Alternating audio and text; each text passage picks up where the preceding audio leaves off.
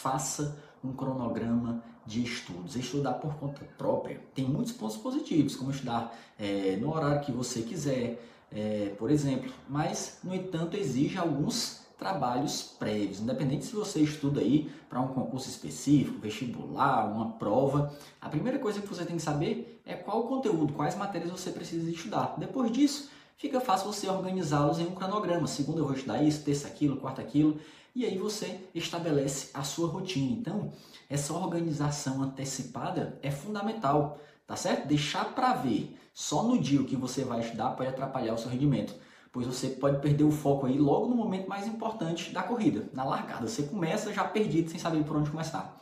Então, meu amigo, organize a sua meta semanal antes de começar a semana. Quando sentar para estudar, você não vai ter que se preocupar com nada, já sabe exatamente o que precisa estudar naquele dia e horário. Se é fazer questão, se é revisar, se é estudar teoria, se é ver vídeo aula, enfim, tá certo?